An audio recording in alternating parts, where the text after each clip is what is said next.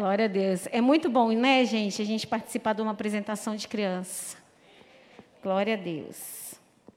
Vamos fazer a nossa declaração de fé? Pega a sua Bíblia aí na mão. Quero me apresentar primeiro, né? Meu nome é Alessandra. E sou uma das pastoras aqui da Igreja Batista Lagoinha, em Porto Alegre. Primeiro, deixa eu ver, quais das mulheres estavam aqui no congresso ontem? Uh! Glória a Deus, está todo mundo ativado aí. Então, vocês vão me ajudar a pregar hoje, amém? Então vamos lá. Essa é a minha Bíblia. Eu sou o que ela diz que eu sou, eu tenho o que ela diz que eu tenho e eu posso fazer o que ela diz que eu posso fazer.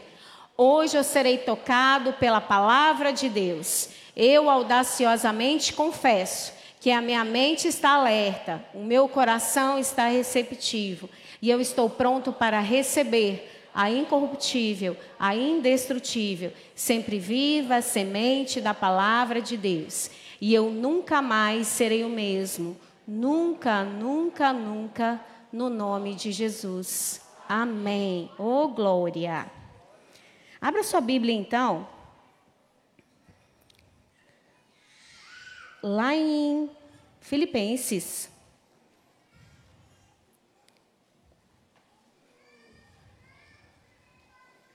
Filipenses 4, versículo 10 ao 13. Nós vamos ler. Filipenses 4, 10 ao 13. Ora, muito me regozijei no Senhor por finalmente reviver a vossa lembrança de mim, pois já vos tinhas lembrado, mas não tinhas tido oportunidade. Presta atenção daqui para frente agora. Não digo isso como por necessidade, porque já aprendi a contentar-me com o que tenho. Sei estar abatido e sei também ter abundância. Em outras traduções, ele fala: sei estar na escassez e também na abundância. Em toda maneira e em todas as coisas estou instruído, tanto a ter fartura como a ter fome, tanto a ter abundância como a padecer necessidade, mas posso todas as coisas naquele que me fortalece. Então a palavra de hoje é vença. Vença, gente. Porque muitos cristãos ficam na luta a vida inteira.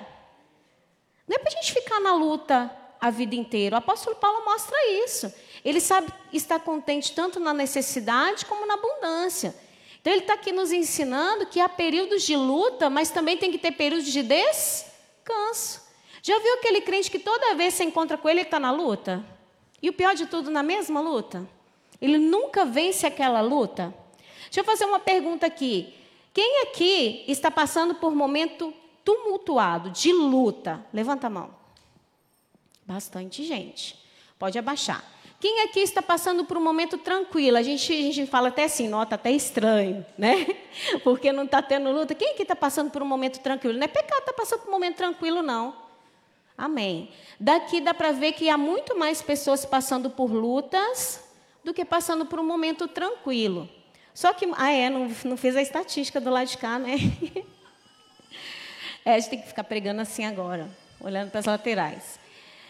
Por que, que muitas vezes tem muito mais gente passando por luta do que por período de descanso. Não estou falando que são todos, gente, mas muitos de nós, inclusive eu já fiz isso muitas vezes, não conseguimos sair da luta porque estamos usando armas erradas, porque não sabemos como vencer as nossas batalhas. E hoje é o que eu quero te ensinar. Coisas básicas que eu canso de falar aqui, mas se o Espírito Santo está compelindo o meu espírito de ensinar, é porque a igreja ainda precisa aprender.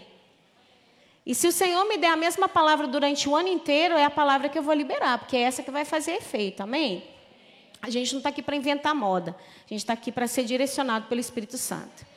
Então, por exemplo, se um ladrão, tá? Vamos pensar aí. Um ladrão vem me assaltar, está amarrado em nome de Jesus, é só uma ilustração. Ele vem me assaltar. Eu tenho o direito de reagir? Tenho o direito? Não deveria, mas tenho o direito? Tenho. Eu poderia pegar o quê? Um, uma pedra, tacar nele. Eu podia gritar. eu podia é, dar uma paulada na cabeça dele. Cadê a Miri? Eu podia puxar ele pelos cabelos, não sei, eu podia reagir, sim ou não? Não deveria, gente, né? Não, não faça isso. Mas eu poderia. Por quê? Eu estou lutando com um inimigo natural. Só que Satanás, eu não sei se você sabe, ele é um ser espiritual.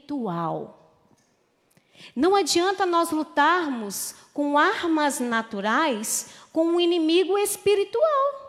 Duh, pastor, eu sei disso. Então por que, que você ainda acha que as pessoas são seus inimigos? Por que, que você ainda acha que o trânsito é o seu inimigo, que a sua esposa é seu inimigo, que seus filhos são inimigos, que o supermercado é seu inimigo, que o PT é seu inimigo, que o socialismo é seu. Oh, ops, falei. Que o socialismo é seu inimigo. Gente, esses não são os nossos inimigos. Jesus sabia muito bem disso. Jesus caminhava o tempo todo em autoridade, mas ele sabia a hora de, de usar, exercer autoridade diretamente com Satanás. Muitas vezes Satanás está pintando e bordando na sua casa. Outro exemplo, você faz uma comida gostosa lá, seu fogão. Deixa lá, aquela comida gostosa no fogão. Aí entra uns cachorros, vira lata da rua e chafurda a sua comida toda, joga, joga tudo no chão, faz uma maior bagunça.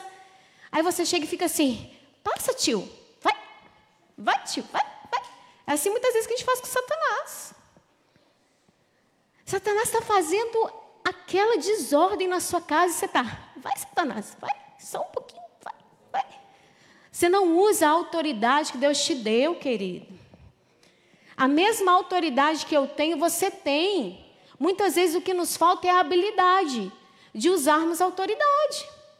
E quando nós andamos em autoridade, nós vencemos. Por isso que o nome da palavra é vença. Aquele povo no deserto, eles não entenderam isso. Eles rodaram, rodaram por 40 anos, numa viagem que seria de quê? De 11 dias. Nós estamos numa batalha espiritual. Ninguém fala amém. Nós estamos numa batalha espiritual. Eu amo guerrear, mas eu amo adorar também. A gente também não pode cair na mentira de ficar falando somente com Satanás. Não, nós temos que sujeitar a Deus. Eu falei isso, nem sei mais, foi terça ou sábado? Foi terça. Nós temos que sujeitar a Deus e depois resistir ao diabo. Mas sabe que é o problema do crente? O problema do crente é reagir. Nós temos que parar de reagir e nós temos que começar a agir. Nós temos que pegar no controle o comando. Porque muitas vezes quem comanda é Satanás, porque ele te afronta e você reage. Só que o estrago já foi feito. Você tem que aprender a agir. Você tem que aprender a andar em santidade. Andar em santidade, andar em obediência a Deus. Isso faz você estar anos-luz na frente de Satanás. Aí Satanás vai começar a reagir às suas ações, e não o contrário. O problema é que nós reagimos às afrontas dele e ficamos tão frustrados, gente. Isso tudo que eu estou falando com vocês faz parte da libertação pelo entendimento, é o que essa casa preza. Nós entendemos que a libertação não é só quando a pessoa se endemonia aqui na, na igreja, não. Isso faz parte. Que às vezes você pensa assim: ah, eu não tenho demônio, demônio não pode agir na minha vida porque eu tenho Cristo Jesus, tenho Espírito Santo. Amém, glória a Deus. Se você tiver uma vida de santidade, não tem poder, não, não pode mesmo não. Mas a libertação não é só exorcismo. A libertação é o entendimento da palavra de Deus. Quanto mais eu entendo a palavra de Deus, mais liberto eu sou. Então eu sou liberto todos os dias. Hoje eu sou mais liberta do que ontem, e amanhã eu serei mais liberta do que hoje, porque quanto mais eu me aproximar da palavra de Deus, mais liberta eu sou. A palavra de Deus não fala que o meu povo foi destruído porque ele faltou oração, porque ele faltou jejum, não. A palavra de Deus fala que o meu povo foi destruído porque ele faltou conhecimento. E conhecimento de quê? Da palavra de Deus. Andar com esse livro debaixo do braço é muito fácil. Esse livro tem que estar dentro de você dentro de você. Aí você vai parar de reagir às afrontas de Satanás e vai começar a tomar o comando da coisa. Quem aqui está entendendo? Porque o Espírito Santo, ele nos mostra quando nós vamos passar por uma luta. Mostra ou não mostra? Ele nos mostra. Ele nos mostra quando estamos entrando em tempos ruins. Ele nos mostra quando a coisa vai apertar. Ele nos mostra. E se ele nos mostra, nós temos que agir. Nós não podemos ficar só reagindo às coisas. Gente, dia 20 de setembro foi segunda passada, né? Saiu o feriado aqui dos gaúchos. Para vocês entenderem como que a batalha é espiritual. Nós já estávamos em jejum e oração pelo congresso. E a gente estava passando, nós da equipe, né, do comitê, estava passando muitas guerras espirituais. E na segunda-feira eu sabia que ia ser o único dia que eu teria para estudar, para meditar a palavra, que geralmente eu estou aqui atendendo na igreja. E era feriado, então a gente não veio e ficou em casa.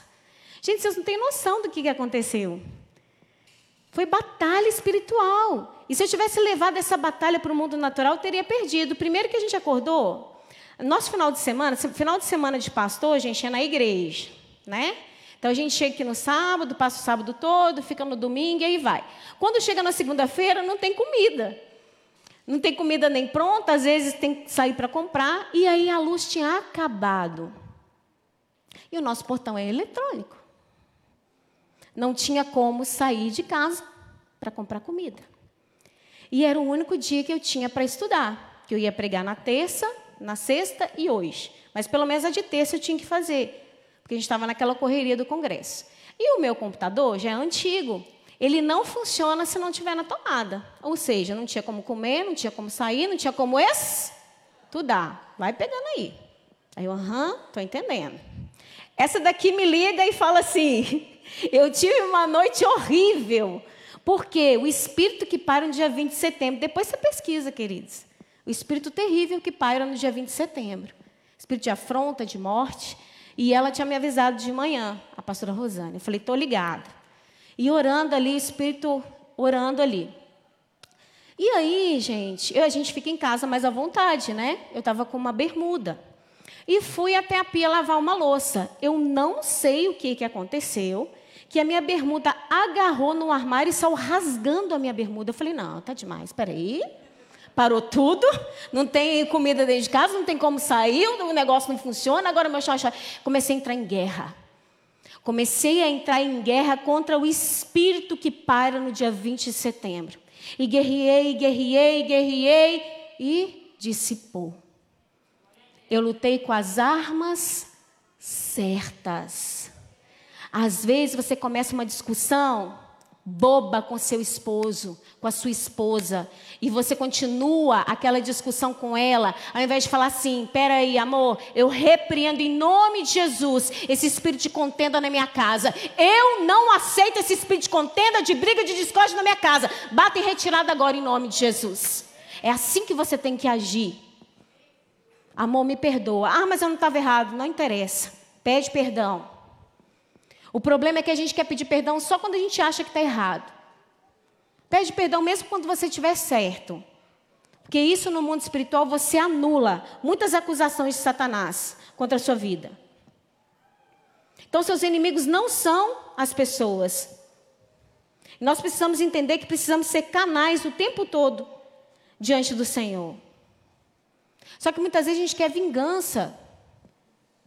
A gente quer vingança com as pessoas. Ai, fulano não me cumprimentou, também não vou olhar para a cara dela.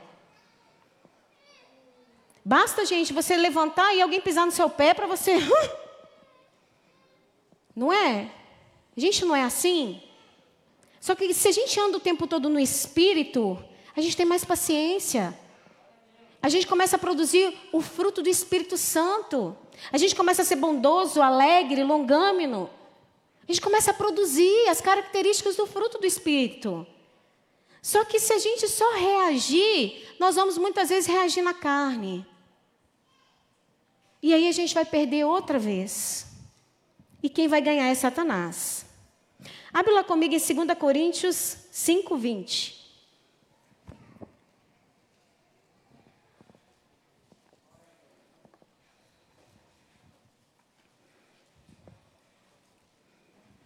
Nós temos que lembrar disso aqui, quem nós somos, tá? Para nós entendermos como nós devemos nos portar. O presidente da República pode se portar de qualquer maneira? O embaixador de um país, ele pode se portar de qualquer maneira? Você também não, você é embaixador de Cristo. De sorte que somos embaixadores da parte de Cristo, como se Deus por nós rogasse. Rogamos-vos, pois, da parte de Cristo, que vos reconcilieis com Deus. Nós somos embaixadores de Cristo. Então nós não podemos andar de qualquer maneira. Nós somos autoridade espiritual. Nós temos uma patente espiritual. E onde nós andarmos, o mal ele tem que sair. Porque está escrito na palavra. Começa a se posicionar, querido, como embaixador. Você é embaixador de Cristo, mas você está agindo como uma pessoa qualquer. Não pega essa autoridade, guarda no bolso e fica querendo muitas vezes ficar na sombra da autoridade do outro. Não, você tem autoridade. Você tem autoridade. E isso se torna natural, não é uma coisa que você se esforça para ser. Você simplesmente é.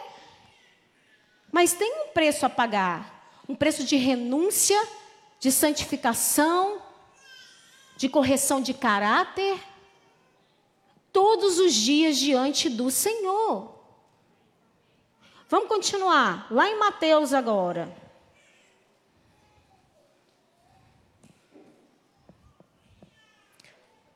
Mateus nos ensina muito o cumprimento de Efésios 6,12, que a nossa luta não é contra a carne nem contra o sangue, mas sim contra principados e potestades desse mundo tenebroso. Mateus 6, 12, 6, 16, 21. Desculpa.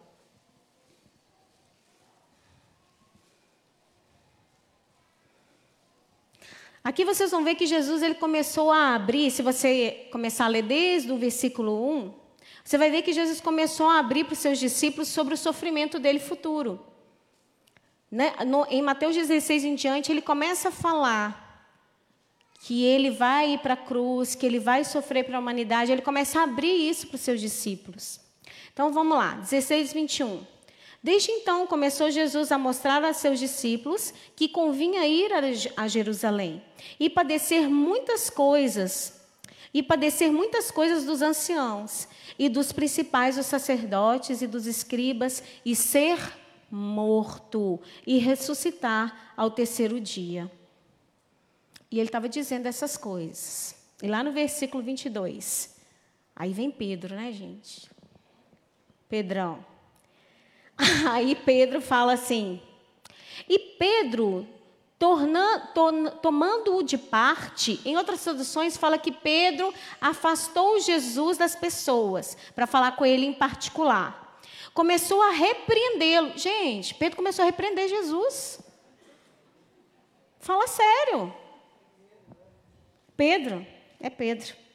Ele pegou e falou assim: começou a repreender Jesus, dizendo: Senhor, tem compaixão de ti mesmo, de modo nenhum te acontecerá isso. Gente, observação aqui. Não sei se vocês vão concordar comigo. Pedro não estava preocupado com Jesus. Pedro estava preocupado com ele. Porque ele sabia que aquilo que acontecesse com Jesus também poderia respingar nele. Mas vamos voltar. Verso 23. E Jesus voltou-se. Jesus virou-se e disse a Pedro: para trás de mim, Pedro. Não. Entende que Jesus mudou o diálogo? Jesus não disse uma palavra para Pedro. Jesus não disse uma palavra para Pedro. Ele se dirigiu-se a Pedro, mas ele não falou com Pedro. Ele falou com Satanás. Jesus virou-se e disse a Pedro: Para trás de mim, Satanás. Você é uma pedra de tropeço para mim e não pensa nas coisas de Deus, mas nas coisas dos homens. Na versão amplificada fala assim: Jesus se afastou de Pedro e só depois disse. Gente, isso é tremendo demais. Isso é tremendo. Aqui, às vezes a gente não tem conhecimento e acha que Jesus está sendo extremamente grosso com Pedro, né? Nossa, Jesus chamando Pedro de Satanás. Mas não, não é isso. Jesus sabia que naquele momento Pedro emprestou a boca dele para Satanás. E não pense que você está isento disso, não. Porque muitas vezes, quando o Espírito Santo manda você calar e você continua, você está sendo boca de Satanás. Muitas vezes, quando em vez de você incentivar alguém, você coloca a pessoa para baixo, você está sendo boca de Satanás. Muitas vezes que você deveria ter ficado calado e você deu a opinião onde não te pediu, você está sendo boca de Satanás. A maioria das pessoas que são usadas por Satanás não são pessoas más. São pessoas que ainda não colocaram a sua vida inteiramente à disposição do Espírito Santo. Eu também não estou isenta de, da minha boca ser usada para Satanás, se eu não vigiar. Mas eu tenho que ser humilde o bastante de quando eu errar, eu pedir perdão. Só que muitas vezes nós queremos o quê? Ter a maldita razão. E a razão, muitas vezes, nos tira do propósito do Pai. Muitas vezes nós estamos sendo boca de Satanás e achando que está sendo boca de Deus, gente. Pedro achou que estava sendo boca de Deus. Quem aqui está entendendo? É uma palavra de exortação, mas a palavra de Deus diz que o Senhor exorta quem Ele ama. Não seja boca de Satanás para as pessoas. Se é uma coisa que vai denegrir a imagem do outro, para. Sabe aquelas brincadeiras que deixam o outro mal? Para. E se você está sendo boca de Satanás? A Bíblia fala que todas as coisas me convêm, mas nem tu, todas as coisas me são listas, mas nem tudo me convém fazer. Tem brincadeira, gente, que não cabe para crente, não. Ah, todo mundo faz. Você é embaixador, você não é todo mundo. Embaixador de Cristo.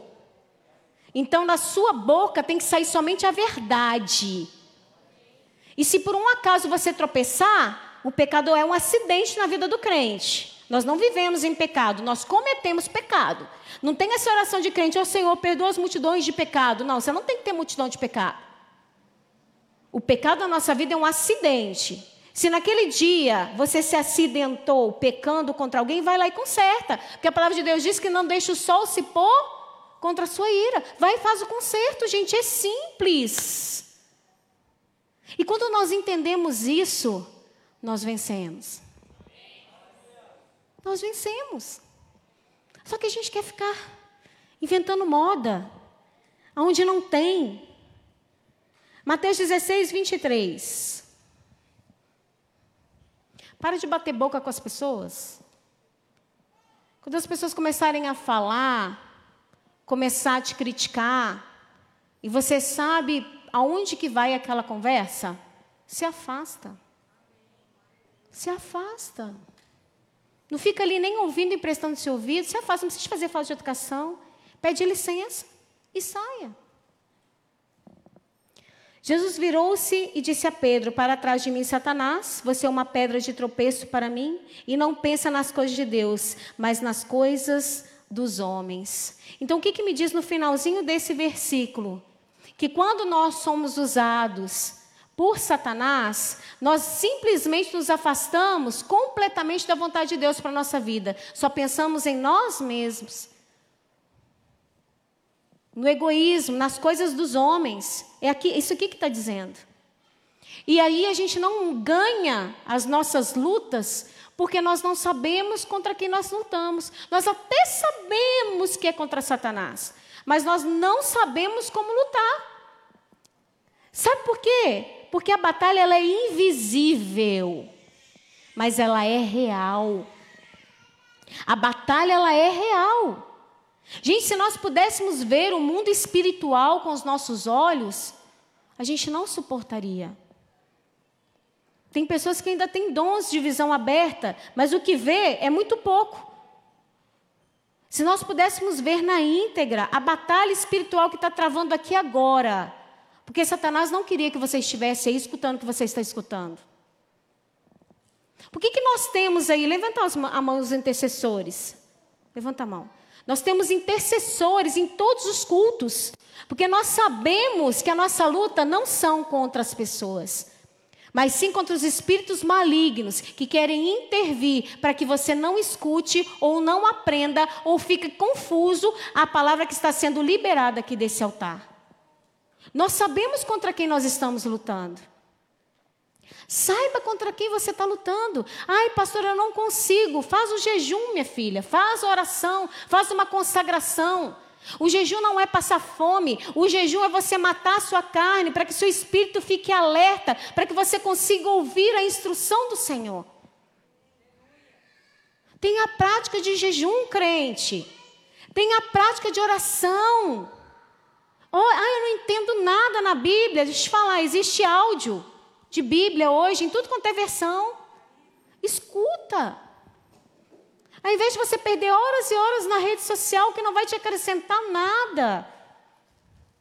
É pecado ficar na rede social? Não, não é. Mas se isso está te afastando de Deus, meu filho, tira da sua vida. Senão você vai ficar na eterna luta e não vai vencer. E aí a gente corre para tudo, a gente corre para os amigos, a gente quer a opinião do pastor, a gente quer aconselhamento pastoral. Não estou falando que, é, que você não precisa ter aconselhamento pastoral, não. Estou falando quando a sua fé está firmada nisso. Você quer aconselhamento pastoral, você quer TA, você quer encontro com Deus, você quer o que, que seus amigos estão pensando. Ai, fulano, peraí, o que, que você pensa disso? Você pega livro de autoajuda, você pega pregação de fulano, de ciclano, de beltrano, a sua cabeça está um monte de coisa. Você não sabe para que lado que você vai. Em último lugar, você vai para Deus. Ah, mas será que você vai para Deus falando assim, ó? Ai, Deus, por quê? Por quê? Tudo comigo, eu não entendo. Dá certo para todo mundo. Eu fico vendo Deus lá em cima só. Aprendeu nada. Gente, vamos crescer. Vamos crescer. Não cabe mais meninice. Nós temos que crescer. Quando o menino está pequeno, e tem pedagogos aqui de plantão, psicopedagogos, psicólogos vão entender. Quando a criança está pequena, a criança é altamente egoísta, isso é normal. Então, às vezes, ela vai usar o adulto para alcançar coisas que ela deseja. Por exemplo, a Aninha, quando ela quer alguma coisa, ela vai puxar nossa mão para ir buscar aquilo que ela deseja, porque ela é uma criança. E o pai fica bravo com isso? Não, ela não consegue. Agora, se o Davi, por exemplo, pegar a minha mão e mostrar que ele quer alguma coisa, eu falar, ah, criar vergonha na sua cara. Te amo, filho. Só que muitas vezes nós estamos assim com Deus. Aquelas pessoas já adultas querendo chupetinha e querendo que Deus vai te levando. Só que você já sabe andar com as suas pernas. Deus está contando com você para expandir o reino. Deus está contando com você para tirar aquelas pessoas, os mudos e surdos espirituais, mas você só consegue olhar para você mesmo, você ainda é egoísta. Então você precisa crescer. E é por isso que você não vence as suas guerras. Porque você continua lutando com um espírito maligno, achando que é natural, achando que todo mundo te menospreza, achando que ninguém te entende. Abra comigo em 1 Pedro 5. 1 Pedro 5, 8.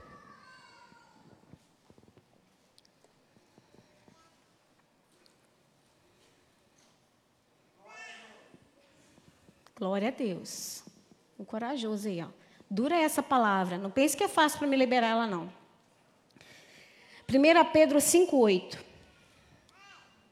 Sede sóbrios, vigiai, porque o diabo, vosso adversário, anda em derredor, bramando como leão, buscando a quem possa tragar. Sabe o que o Espírito Santo me falou quando ele me deu esse versículo? Que Satanás ele não quer só buscar quem ele possa tragar, quem ele possa devorar. Ele está buscando também quem ele possa usar. Ele procura pessoas por quem ele possa usar. Porque ele sabe Se ele usar um desconhecido lá da rua para falar palavras grosseiras com você, você vai ficar até assustado. Mas você não vai levar para o coração, você não conhece. Mas quando isso vem de um amigo, quando isso vem de um filho, do seu pai, da sua mãe, do seu chefe, dói, não dói? Satanás ele está ao derredor, procurando pessoas a quem ele possa tragar e a quem ele possa usar. Entende, queridos? Por isso que tudo é espiritual. Não existe vida secular, não. Alguém já te contou isso? É tudo espiritual. Você tem que ser a mesma pessoa, espiritualmente falando, aqui na igreja, na sua casa, no seu trabalho, na praia. Em todo lugar. Não existe vida secular é vida integral. Você reflete Cristo aonde você estiver. Agora sim, vamos em Efésios, não 6, Efésios 5. E é justamente por causa dessa passagem que nós não devemos andar como tolos. Nós não podemos andar como esses bebezões de fralda, de chupeta, fazendo birrinha com tudo. Efésios 5,15.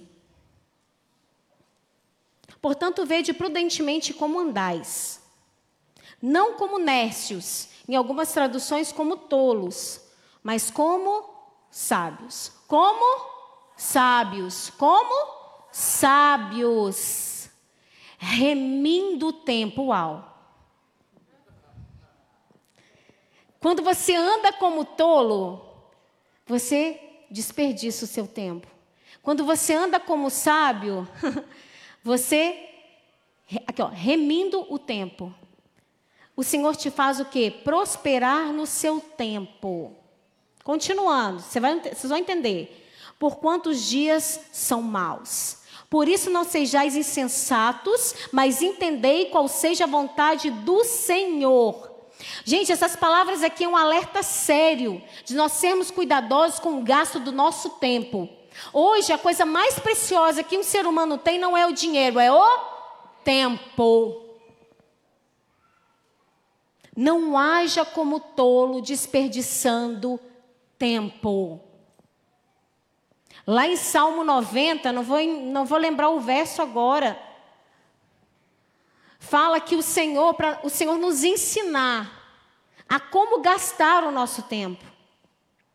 Ensina no Senhor a contar os nossos dias até alcançarmos um coração sábio. Quem achar aí me fala, é Salmo 90, algum versículo aí. Hã? 12. Ensina no Senhor, ensina-nos a contar, contar os nossos dias até alcançar um coração sábio. Tem tudo a ver com Efésios 5. E quando nós agimos com sabedoria, a gente tem tempo para fazer tudo. Quem está entendendo aqui, pelo amor de Deus? Então, para de falar que você não tem tempo. Para de falar. Inverte as suas prioridades. Sua prioridade tem que ser Deus, a justiça dEle. E todas as coisas serão acrescentadas. Para de correr atrás do vento, isso não vai te levar a lugar nenhum. A lugar nenhum. E amadurece, cresce. Você só quer vencer, mas você não quer avançar no Senhor. E deixa eu te falar, avançar dói. Dói muito, mas vale a pena. Porque o Senhor nos faz ser parecidos com Ele. E aí, quando alguém te afronta, você tem olhar de misericórdia. Você fala, nossa, eu preciso falar de Jesus para ela. O que, que eu posso fazer para ela entender que eu não sou inimigo dela? Você começa a agir diferente, gente. Vamos vencer as nossas guerras, vamos vencer as nossas batalhas. Entenda, o tempo não é neutro. O tempo não é neutro, o tempo é a nossa moeda espiritual. Um dia o Senhor me falou isso no devocional de manhã. Eu, como assim? O tempo é a nossa moeda espiritual. Você vai prestar conta de quê? Do tempo que você passou aqui na terra. E como que você vai apresentar o Senhor? Vai ter o dia do juízo. E ele vai nos chamar. E ele vai querer que nós expliquemos como que nós gastamos o tempo nessa terra. Não sede nércios, não sede tolos, sede sábios. Começa, queridos, hoje, coloca o objetivo na sua vida hoje, primeiro dia da semana. Eu vou passar uma semana diferente. Coloca espaços curtos de tempo de planejamento de mudança de vida para que você não, não mude de ideia. Se você fizer um planejamento muito longo, você vai desistir no meio. Faz o planejamento. Essa semana eu vou fazer diferente. Aí você rompe a semana, glória a Deus. Aí você vai para a próxima semana. Aí você vai para a próxima semana. Até aquilo ali fazer parte de você e ser seu estilo de vida. Mas rompa suas guerras. Amém? Agora sim, Efésios 4, 24.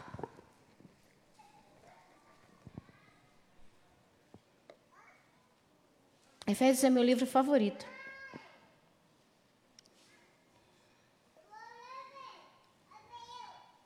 Aninha me ajudando a pregar. Olha aí. E vos revistais do novo homem. Então, o velho homem não cabe mais. Que, segundo Deus, é criado em verdadeira justiça e santidade. Santidade. Santidade caiu de moda, não, tá? Hashtag fica a dica. Por isso, deixai a mentira e falai a verdade, cada um com seu próximo, porque somos membros uns dos outros. Gente, quando a gente vê por esse prisma, dá um temor. Irai-vos. Você pode ficar bravo, mas você não pode pecar. Irai-vos e não pequeis. Não se ponha o sol sobre a vossa ira. Não deis lugar ao diabo. Aquele que furtava, não furte mais. Antes trabalhe, fazendo com as mãos o que é bom, para que tenha que repartir com o que tiver necessidade. Então aqui está falando, se você fazia coisas ilícitas, você não faz mais. Você vai passar a trabalhar e comer do fruto do seu trabalho. E ponto final? Não. Você também tem que dar. Está aqui, ó. Acabou de, de ler. Para a gente repartir com o que tiver necessidade. Não é a sobra, não, é repartir, entendeu? Não saia da vossa boca nenhuma palavra torpe. Em outras traduções, nenhuma palavra inútil. Sabe aquelas piadinha de duplo sentido, de indecência. Crente, isso não cabe para nós, não. É pecado. Tá? É pecado. Malícia é pecado. Não saia da vossa boca nenhuma palavra torpe, mas só a que for boa. Para quê? Para promover a edificação, para que dê graça ao que ouve. E não entristeçais o Espírito Santo de Deus, no quais está selados para o dia da redenção. Então, quando você pratica coisas que não estão dentro da palavra de Deus, você entristece o Espírito Santo de Deus. Eu e você temos a marca da promessa, que é o Espírito Santo dentro de nós. Essa é a marca da, da promessa. Mas nós temos que ser guiados pelo Espírito Santo. Queridos, vou deixar um tema de casa. Leia o livro de Efésios. Tem seis capítulos. O livro de Efésios é um manual de guerra do crente. Se você não conhece o livro de Efésios, leia ele, releia, veja estudos sobre o livro de Efésios. Você vai parar de reagir e vai começar a agir contra as trevas. Amém? Nós precisamos andar em obediência. Nós precisamos andar em santidade. E lá em Efésios 5,15, ele fala: Portanto, vede prudentemente como andais, e não como nércios, mas como sábios. E aí, linkando isso que a gente acabou de ler, quem for rápido pode abrir lá, 2 Coríntios 10, 4. Muito conhecido. Não tem como a gente falar de batalha e não citar 2 Coríntios 10, 4, né? O campo de batalha que Satanás usa não é o natural, é onde? Na mente. Muitas das batalhas que ele quer que a gente não enfrente, ou situações que ele coloca na nossa mente, nunca vai acontecer. São mentiras. São fortalezas de pensamentos. E ele fala: porque as armas da nossa milícia não são. Porque as armas da nossa milícia não são carnais, mas poderosas em Deus para destruição de fortalezas. Projeção pode pôr imagem aqui? Essa é a nossa armadura que nós temos que andar todos os dias. Todos os dias, desde a hora que a gente acorda. Você pode dar um glória a Deus, queridos? É essa armadura. Efésios 6, enfim, nós chegamos lá. O capacete da salvação, a espada do Espírito o lombo cingido com a verdade, os pés calçados no evangelho da paz, a couraça da justiça, o escudo da fé e orando o tempo todo. É assim que nós devemos andar, é assim que o Senhor nos vê. É assim que o Senhor nos vê, queridos. Você é um soldado no exército de Deus. Não ande desarmado, não ande sem a sua armadura, revista da sua armadura em todo o tempo. Só assim você vai vencer as suas guerras. Só assim. Leia Efésios 6,12. Leia Efésios 6 todo. Leia Efésios. Mas vença, vença, vença suas guerras. Vença suas guerras. É tão bom a gente estar tá num período longo de luta. Às vezes a gente fica um período grande demais. Eu já fiquei três anos, gente, no deserto, já contei para vocês. Mas quando a gente sai desse deserto e a gente conquista a terra prometida, as bênçãos começam a correr atrás da gente. Vença. Processos foram criados para serem vencidos e não para ser usados como desculpa. Hoje em dia existe o tal do evangelho do processo. Já ouviu falar? Ai, pastor, eu estou no meu processo. Gente, eu respeito o processo de cada um, mas os nossos processos têm que ser vencidos, amém? Glória a Deus. Vocês estão comigo? Nós precisamos sair deste lugar de comodismo, deste lugar de desculpa. Quantas vezes nós colocamos a culpa no outro por falta de postura nossa? Ai, eu não mudo porque é fulano, né? Ai, eu não mudo porque fulano. Esquece fulano. Você tem que mudar para você mesmo. Em quem você é em Cristo Jesus. E através da sua mudança, fulano muda. Porque é assim, gente. A salvação é individual. Mas quando nós entendemos isso, quem está ao nosso redor vê a diferença. Vê a diferença. Ué, o que está acontecendo? Fulano está estranho não xinga mais, não fala mais palavrão. Só que a gente vai ter medo. Muitas vezes a gente vai ter medo. Nós falamos do medo aqui a semana toda. Só que mesmo assim nós precisamos entender que mesmo com medo, mesmo sem entender, mesmo estando em lutas, nós temos que confiar em Deus. Vou encerrar com essa passagem. Abre lá em 2 Crônicas 20. Nós vamos falar de Josafá, o meu rei favorito. Claro, Davi, né? Davi é o primeiro. Mas Josafá, gente, a história dele é muito linda. Segunda Crônicas 20, do 1 ao 3.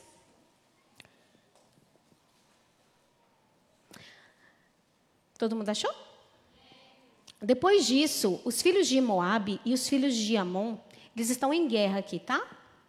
Com alguns dos meunitas, vieram a peleja contra Josafá. Então vieram alguns que avisaram a Josafá, dizendo: Grande multidão vem contra ti da além do mar e da Síria. Eis que já estão em Azazon, Tamar, que é em Gede. Então Josafá teve medo. Continuando. E se pôs correndo, foi embora desesperado, falando para todo mundo: Isso? Se escondeu debaixo da cama? Ficou céus ouvido o azar? se pôs a buscar ao Senhor e apregoou jejum em toda Judá. Vai ter pessoas que vai chegar perto de você e vai assim: Ih, você trabalha nessa empresa? Vai dar certo não, todo mundo que está aqui, ó, tá horrível. Ih, ó, sabe fulano? Ih, não vai dar certo para você não, não deu para ninguém. Que, que você vai fazer com essas informações, queridos? É natural a gente ficar, ah! ficar com medo. Mas faça como Josafá fez. Coloque diante do Senhor. Josafá sabia que ia vir um grande exército incontável e que ia simplesmente aniquilar os israelitas. Ele teve medo, mas ele foi até o Senhor e orou. E continuando no, lá no verso 3, ó. Então Josafá teve medo e se pôs a buscar o Senhor. E além de buscar o Senhor, ele apregoou o jejum em toda a Judá. Falei, gente, bora, o que, que ele está falando? Vamos ficar ouvindo o que, que esse povo está falando, não. Vamos buscar Deus, vamos jejuar, vamos orar, que Deus é conosco. Eu não tenho a mínima ideia de como que nós vamos vencer todos esses itas que estão vindo contra a gente, que era um tal de ita, né? medianita, não sei o que ita. Mas eu sei o Deus que nós servimos. E é a Ele que nós vamos orar. E é a Ele que nós vamos jejuar. Foi isso que ele estava falando com o povo. Por isso que ele apregoou o jejum a toda Judá. E aí, continuando, no verso 5: Pôs-se Josafá em pé. Lá do lado de fora. Na congregação de Judá de Jerusalém. Na casa do Senhor, diante do pátio novo. Ele juntou aqueles que estavam com ele, em oração e no mesmo espírito. Muitas vezes, quando o Senhor colocar um propósito, uma missão nas suas mãos e você fizer alianças erradas, você vai perder. Você tem que se juntar com pessoas que acreditam no mesmo propósito que você.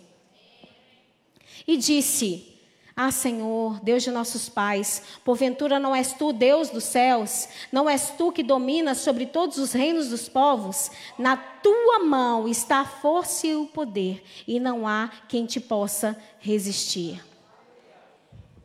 E ele continua, gente. Versículo 7.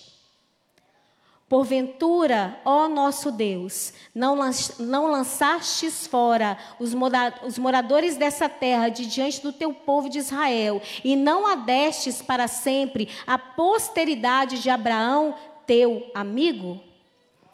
Pula lá para o verso 5. Disse: Dai ouvidos todo Judá, e vós, moradores de Jerusalém, e tu, ó rei Josafá, ao que vos diz o Senhor, não temais, nem vos assusteis por causa dessa grande multidão, pois a peleja não é vossa, é de Deus. Josafá não precisou nem lutar. Depois você lê o resto aí. Ele não precisou nem lutar, porque Deus derrotou os inimigos. Muitas das vezes você não vai precisar lutar, mas você vai precisar se posicionar. O Senhor espera posicionamento da sua parte. Se posicione diante do Senhor e Ele vai honrar, Ele vai na sua frente, Ele vai guerrear suas guerras. E você vai estar passando por momentos de luta e ainda feliz. Porque você tem a paz que excede todo entendimento. E aí você fica, mas meu Deus, não tem nem o que comer dentro de casa e eu estou feliz. Porque você sabe que essa guerra não é sua, a guerra é do Senhor. E não importa onde você estiver, que Ele vai suprir. Gente, a escassez e a necessidade é uma oportunidade de você viver um milagre do Senhor. Não é castigo, não. Eu aprendi isso na minha vida. Quando o cerco começa a apertar, quando as coisas começam a ficar difíceis, eu falo, opa, e vem um milagre grande por aí. É assim que você tem que viver, é assim que o crente vive. Não é o, de, céus, o vida, o azar, por que comigo? Não, não dê munições para o inimigo. Se revista de toda a autoridade que o Senhor te deu em todas as manhãs, e Ele vai te honrar. Vamos lutar nossas guerras de forma certa, queridos. Em nome de Jesus, amém? Fica de pé no seu lugar, nós vamos orar. E eu quero encerrar lendo Romanos 8. Vamos ler junto? Romanos 8, 36 e 37.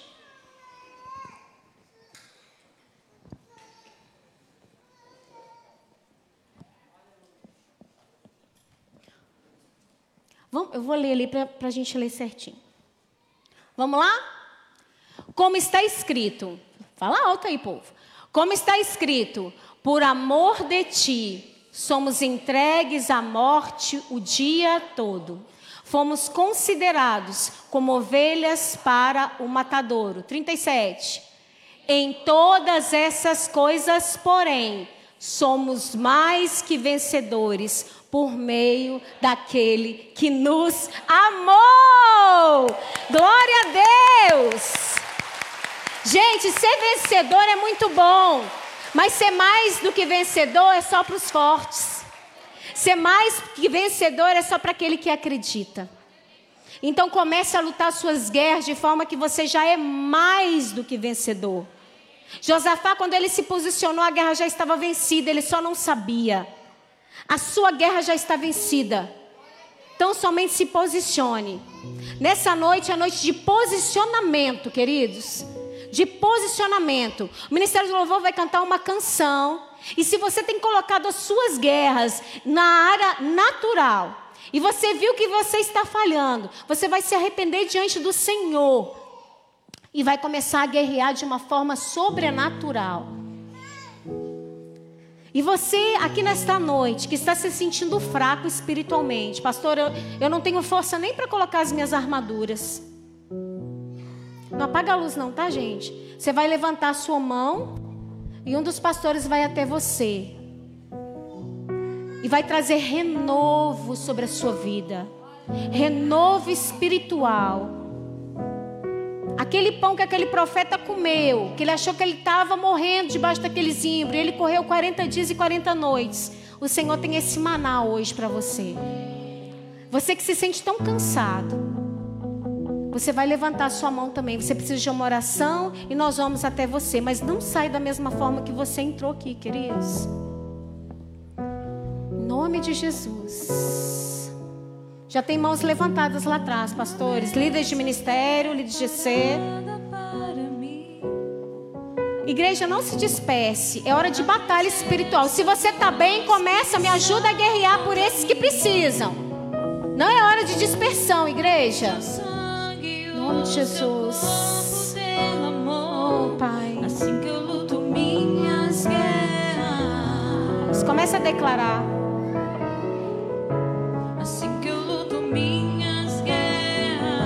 Pastor, eu me sinto muito fraca. Tem mão levantada lá atrás, gente.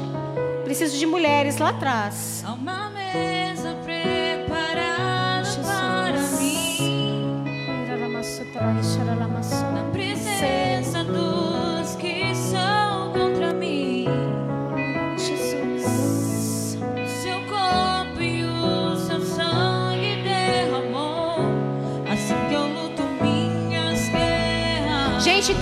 gente assim. Levanta a sua mão. É tempo de Deus para você. Eu luto minhas guerras.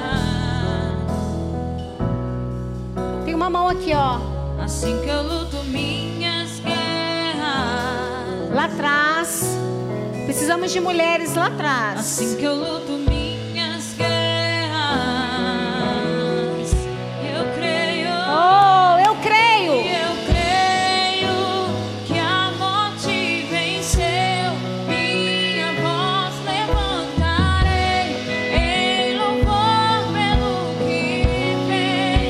fez. Começa a guerrear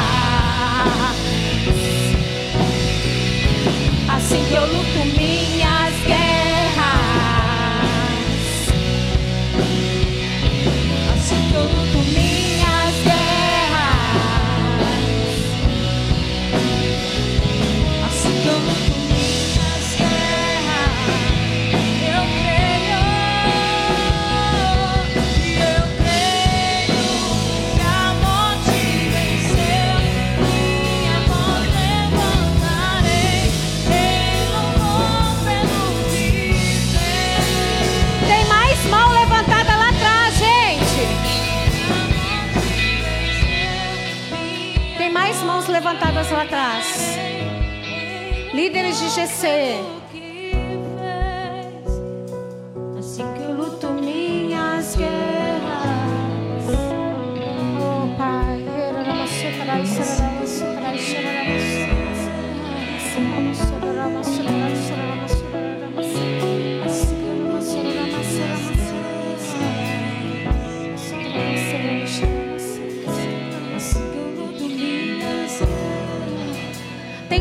Pessoa aqui que está tão oprimida, que está pensando em tirar sua própria vida, espírito de morte.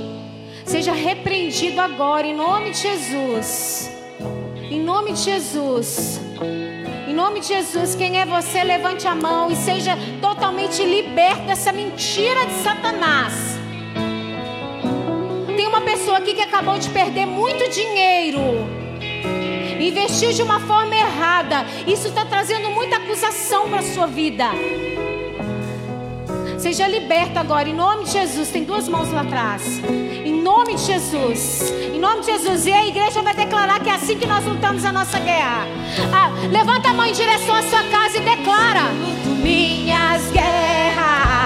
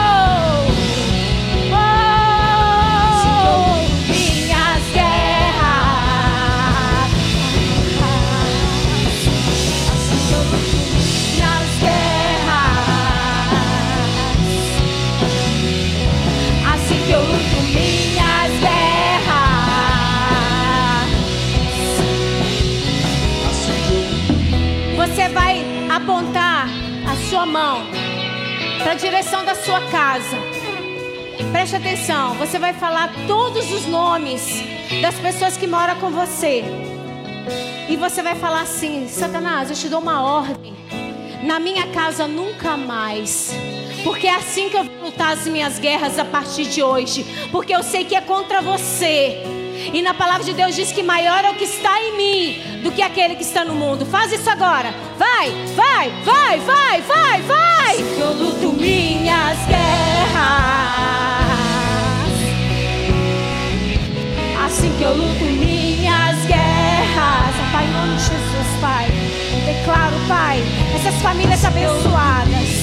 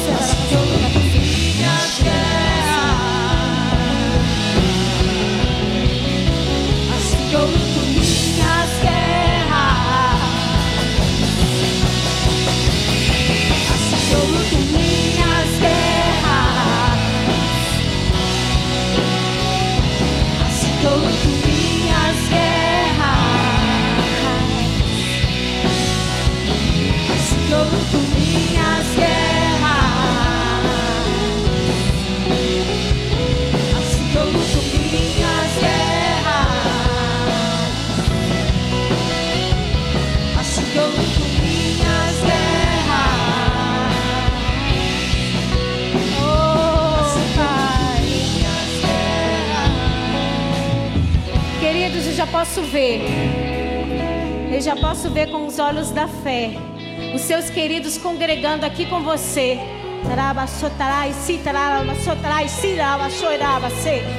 Eu posso ver o Senhor dando ordem aos anjos para ir até a tua casa e fazer toda a limpeza lá. Porque é assim que você vai lutar as suas guerras a partir de hoje. A partir de hoje. Avança!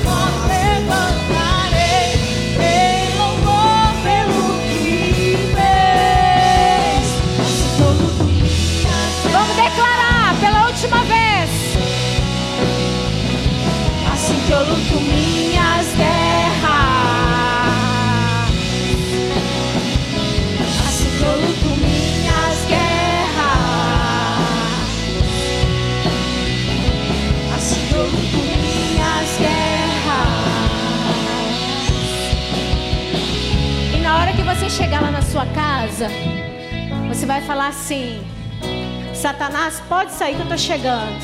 Acabou. Acabou a sua ruaça. Acabou o seu, a sua confusão. Acabou. Porque é assim agora que eu vou lutar as minhas guerras. É assim. É assim. É assim que eu vou lutar as minhas guerras.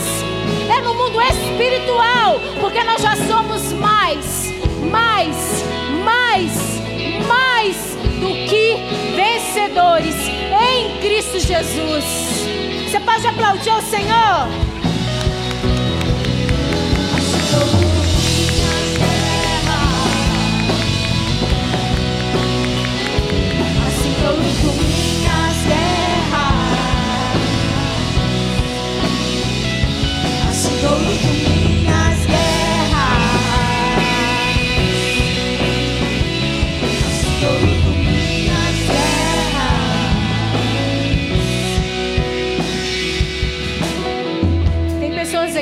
Saiu de casa com raiva de alguém. Você vai chegar lá e vai pedir perdão para ela. Vai pedir perdão, porque você entendeu quem é o seu verdadeiro inimigo.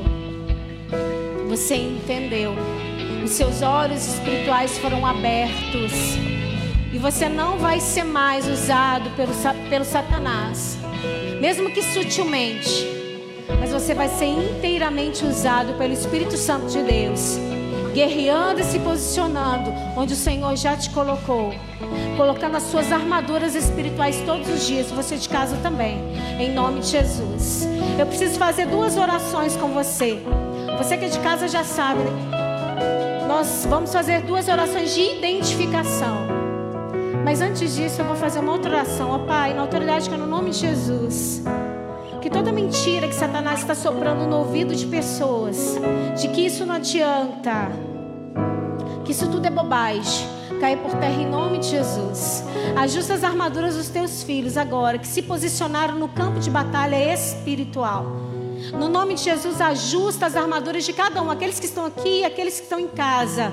Tira de nós, ó Pai, todo o dardo inflamado de Satanás, que porventura ultrapassou as nossas armaduras. Nós repreendemos em nome de Jesus. Ajusta as nossas armaduras agora, Pai, em nome de Jesus. Amém. Vamos fazer duas orações. Põe a mão no seu coração. Vamos fazer a primeira oração. Senhor Jesus, esta noite eu reconheço o Senhor como meu único e suficiente Salvador. Escreve meu nome no livro da vida. Segunda oração, fale eu, Jesus, que um dia andei nos teus caminhos, mas por circunstâncias da vida me desviei, me afastei. Hoje arrependido eu volto aos teus braços, Jesus. A igreja toda de olhos fechados, em oração e intercessão, porque a gente está em guerra espiritual. Temos aqui pessoas que fizeram essa oração, uma dessas duas orações, pela primeira vez. Pessoas que estão reconhecendo o Senhor como seu único e suficiente Salvador. Ou pessoas que estão voltando. Talvez você vá até na igreja, mas você precisa ter um compromisso maior com o Senhor. Tem pessoas aqui assim? Levante a sua mão, é tempo de Deus para você. Uma pessoa aqui no meio.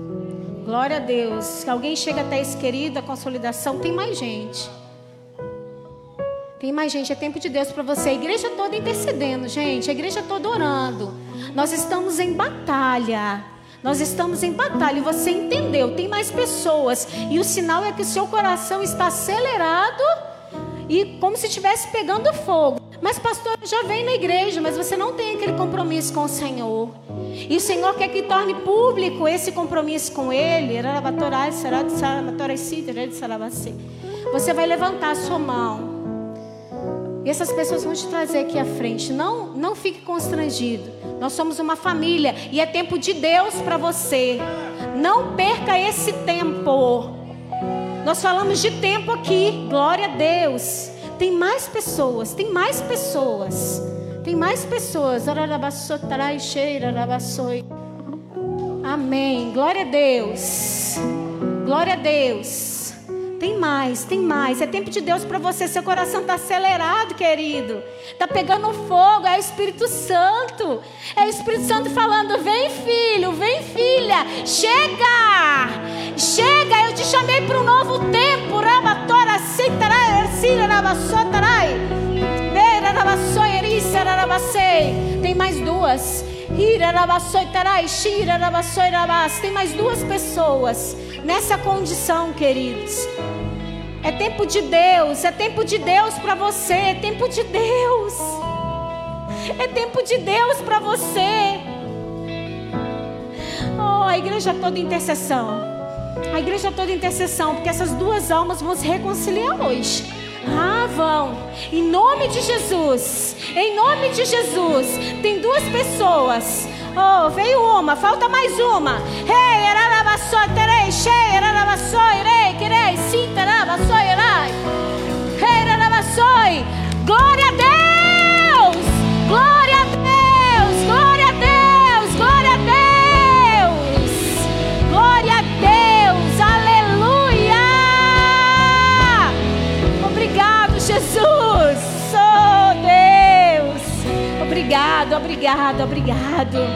Quero muito que vocês estão aqui na frente. Olhe para mim. Vocês que estão entregando a vida para Jesus. Oh, glória! uh! Glória a Deus! Que lindo, gente! Que lindo! Gente, não teve festa no céu enquanto estava louvando, não teve festa no céu enquanto estava pegando a palavra, mas a palavra do Senhor diz que a festa no céu. Quando um pecador se arrepende e volta para os caminhos dele, tem festa no céu, tem festa no céu, tem festa no céu, queridos. E eu quero dizer que vocês não estão sozinhos. Nós estamos aqui para caminhar com vocês, porque nós somos uma família. Nós somos uma família. Nós não somos perfeitos. Nós não somos uma igreja perfeita, mas nós somos uma igreja saudável.